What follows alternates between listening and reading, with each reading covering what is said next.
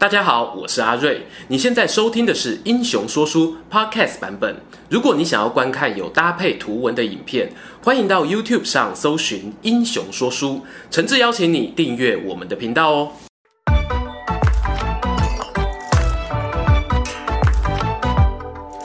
滚滚长江东逝水，《三国演义》重开机。Hello，《英雄说书》的观众朋友，你们好，我是说书人阿瑞。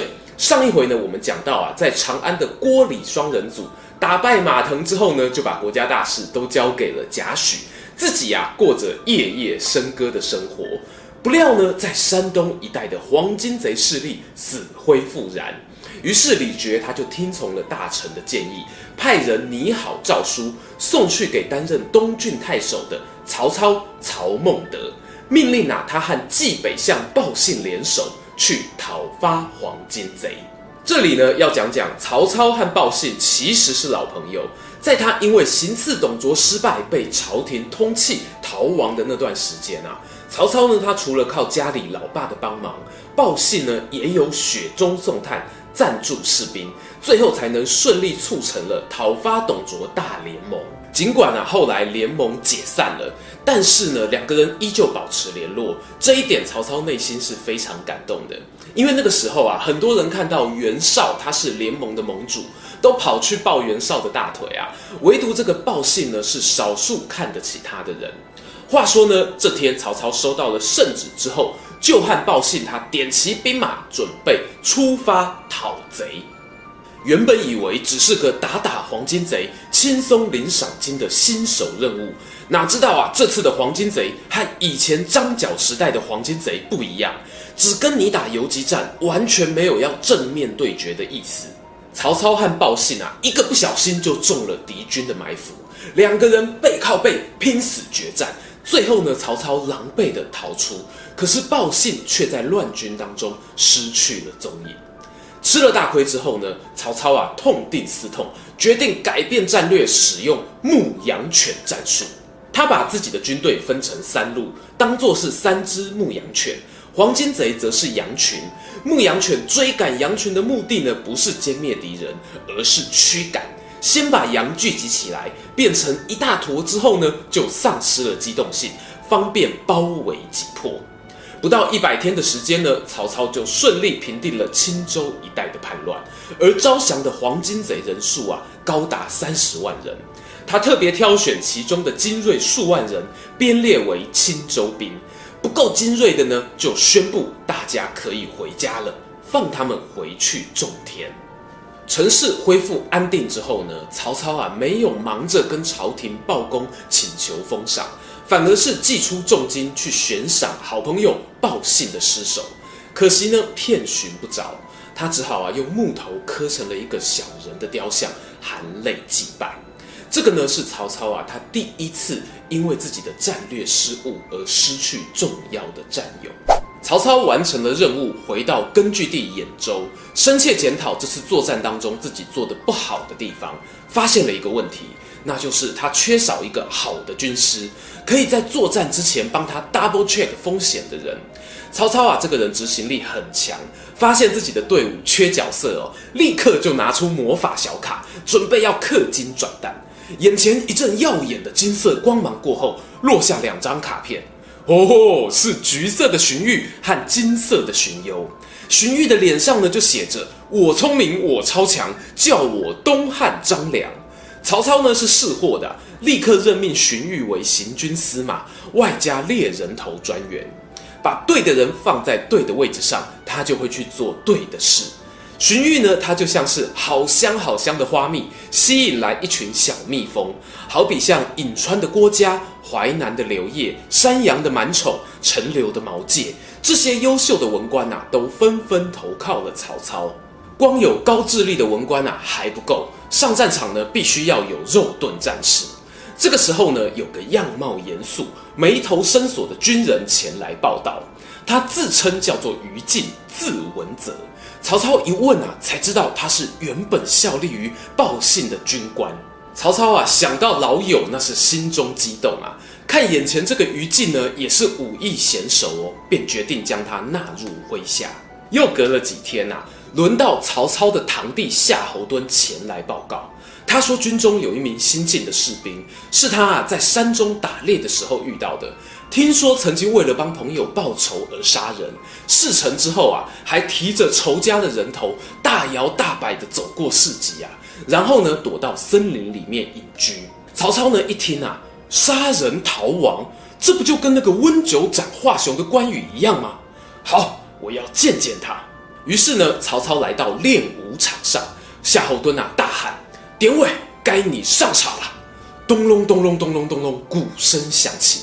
见到一人呢，骑着一匹栗色骏马，缓步入场。他双手拎着一对冰铁短戟，肤色黝黑，没有穿盔甲，只披着一件布衣。结实的肌肉呢，把衣服胀得鼓鼓的。脸上胡子钢丝一样，根根分明。一双眼睛瞪得像铜铃般大。鼓声停，典韦大喝一声。纵马在场上奔驰，双手呢也没有闲着，舞动着铁戟，化作两道黑气，将他的身体团团包裹。这身好功夫啊，让他赢得了满堂喝彩。正当众人欢呼叫好之际呢，突然一阵大风吹过，练武场旁边一面五六人高的军旗呢，被吹得歪歪斜斜，眼看啊就要倒了下来。几名小兵呢，在旗杆下方又抱又顶又拉，仍然无法固定。典韦看见之后呢，立刻跃下马匹，大步逆风走向那一面军旗，喊了一声“让开”。那些小兵啊，都被这气势给吓住了，纷纷四散走避哦，也顾不得万一放手，军旗倒下来呢，可能会压到旁边的人。只见啊，典韦伸出单手，一把握住旗杆，倾斜四十五度的杆子呢，瞬间“咚”一声立正，不管风怎么吹啊，都不再动摇，恢复成一支顶天立地的军旗。曹操呢，在一旁看啊，立刻快步上前，不顾典韦一身汗水淋漓呀、啊，就脱下自己的外套帮他披上，疼惜地说啊：“风大，壮士小心别着凉了。”一转身呢，曹操就对周围观战的士兵宣布：“典韦的勇猛就如同古时候的猛将二来，从今天开始就让他负责保护我的安全。来，这是我房间的钥匙。”就这样啊，曹操的手下呢，聚集了以荀彧为首的智囊团，还有夏侯惇、于禁、典韦等武将，他在兖州的名气呢，也越来越响亮。曹操呢，事业有成，就想起了自己的父亲曹嵩。之前我们提到哦，曹操呢，他曾经被朝廷给通缉。曹爸爸因为怕走漏风声，后来就离开了家乡，到山东琅琊这个地方隐居。曹操呢，派人送了封信给老爸，想邀他来到兖州同住，聊表孝心。曹嵩看了信之后，好开心呐、啊，心想哦，没有白养了孟德。就兴冲冲的呢，带着家族大大小小四十多人，加上仆人随从将近一百人的车队，出发前往儿子的家。从琅琊到曹操的根据地兖州，会经过徐州这个地方。当时徐州太守呢是一位老先生，名字叫做陶谦。不要看他年纪老哦，能够在徐州开宗立业，因为他年轻的时候呢也是混过的。陶谦呢是丹阳人。丹阳在今天的安徽省附近哦，地势呢多山多丘陵，两汉时期呢就是山岳少数民族活跃的地方。为了捍卫自己生活的家园呢，养成这边民风剽悍的传统。据说李广的孙子李陵在攻打匈奴的时候所带领的精兵就是丹阳兵。不过呢，陶谦哦毕竟是年纪大了，也没有那么血气方刚，他决定要以和为贵。最近啊，听说曹操这年轻小伙子混得不错啊，可以交个朋友。他得知啊，曹爸爸的车队呢经过徐州，派人呢出城迎接，还安排了流水席招待住宿，最后呢更亲自出城送他们上路，派遣了小队长张凯带了五百名士兵护送曹嵩前往兖州，可以说啊是总统级的礼遇啊。然而呢，天公不作美。曹嵩一行人出发没多久，就被一场倾盆大雨打乱了行程，被迫呢在一间古寺暂时歇脚。曹嵩呢和家人窝在大殿，小队长张凯以及他手下的士兵就在外面的走廊休息。大雨一直落，张凯呢忍不住就跟一位手下抱怨啊：“大概北北龙喜郎啊，别人是锦衣玉食，马车接送，我们就活该水里来火里去，被雨淋得湿哒哒，还不能够好好休息。”我嘞，原来啊，这个张凯呢，他本来是黄巾贼的余党，想要趁着乱世发大财，无奈黄金贼的势力消亡，他只好勉强投靠陶谦。这次啊，他奉命护送曹嵩，看到曹爸爸的家当呢，装满了一车一车又一车，心中啊又再次的想起那一股发大财的邪恶声音。还在等什么啦？这里荒郊野外的，没有人会知道啊！干完这一票，你下半辈子就逍遥自在了啦！当天夜里啊，外头风强走，四方的庙门都有士兵把守。张凯带着五十名亲信冲进了大殿，杀光曹嵩一家人，连负责搬运行李的随从都不放过。只听见哀嚎声、奔逃的脚步声在寺内回荡，窗外的雨势越来越大，声音渐渐听不见了。此时呢，一位机警的家仆，他绕过卫兵的视线，从庙后方的围墙翻出，也顾不得大雨滂沱。连滚带爬的就往兖州方向逃了出去。几天过后啊，那一名家仆抵达了曹操官邸，余悸犹存的述说遇害经过。曹操忙问啊：“父亲大人呢？”家仆哽咽着回答：“老老爷子他没能躲过。”曹操啊，扑通一声双膝跪地，仰天嚎哭，久久不能自已啊。贴身护卫典韦呢，在旁边看了不忍心。走上前扶他站起身来，曹操身躯颤抖，咬牙切齿地说：“啊，陶谦纵容下属杀我老父，此仇不共戴天。夏侯惇传我的命令，集结三军，我要血洗徐州。”于是呢，曹操留下荀彧、陈玉两人，领三万兵马防守大本营，其余的士兵啊倾巢而出。命令夏侯惇、典韦、于禁当作先锋，往徐州路上经过的城池，只要是陶谦领地，一律屠城，杀无赦。这个消息传了出去啊，附近的朝廷命官呢，无不震惊哦。有人想要带兵来救，但都不敌盛怒之下的曹军。独独有一人不死心，趁着月黑风高的夜里，孤身前往曹军的营帐拜访。曹操点亮烛光，看清来人，心中一动。竟然是当初曾经救过自己一命，不过后来因为理念不合而分手的前中牟县令陈宫。帐篷之内啊，两人重逢，相视不语。昔日被董卓党羽追杀的曹操，如今已经统领数万兵马，是兖州境内不可小觑的一方势力。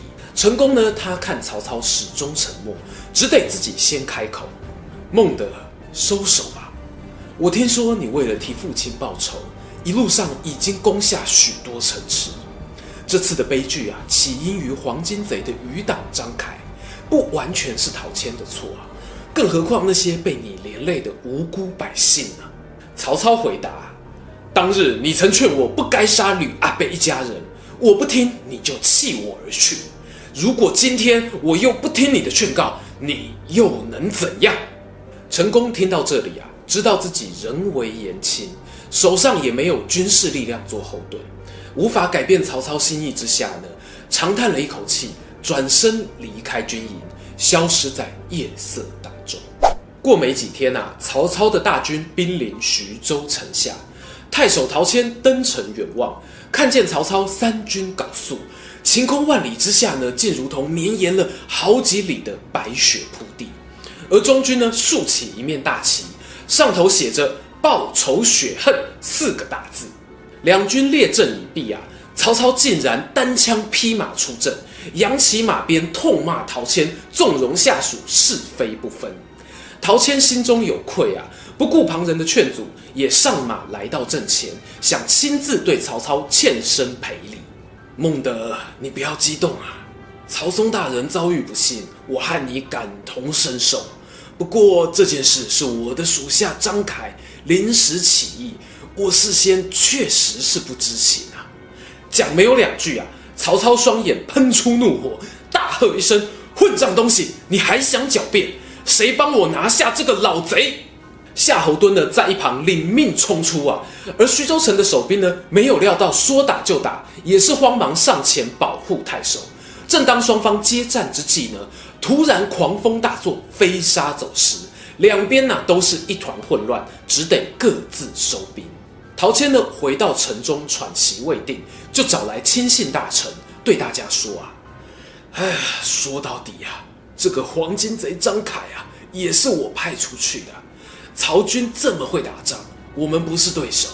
为了徐州城百姓的安危，你们明天。把我捆绑双手，送往曹营谢罪便是。